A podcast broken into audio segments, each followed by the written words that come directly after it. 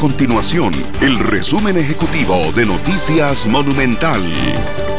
Hola, mi nombre es Fernando Muñoz y estas son las informaciones más importantes del día en Noticias Monumental. Al 25 de agosto el país registra 842 casos nuevos de COVID-19, de los cuales 240 son por nexo epidemiológico y 602 por laboratorio para un total de 35.305 casos confirmados.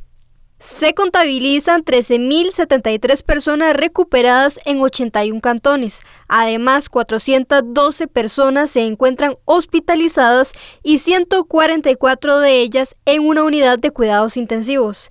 Para hoy se reportan 14 fallecimientos. En total se contabilizan 376 fallecimientos relacionados con COVID-19.